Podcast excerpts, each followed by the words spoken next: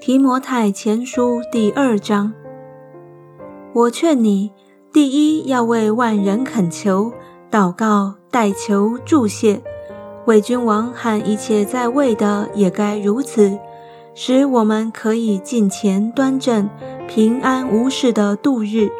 这是好的，在神我们救主面前可蒙悦纳。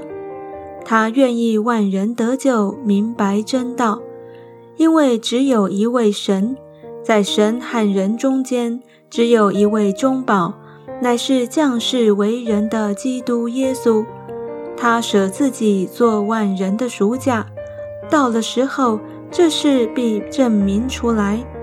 我为此奉派做传道的，做使徒，做外邦人的师傅，教导他们相信、学习真道。我说的是真话。并不是谎言。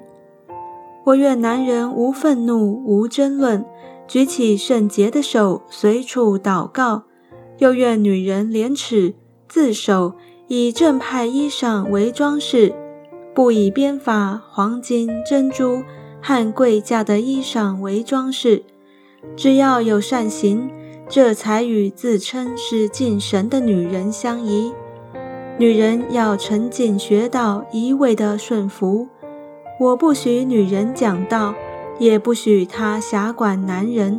只要沉静，因为先造的是亚当，后造的是夏娃，且不是亚当被引诱，乃是女人被引诱，陷在罪里。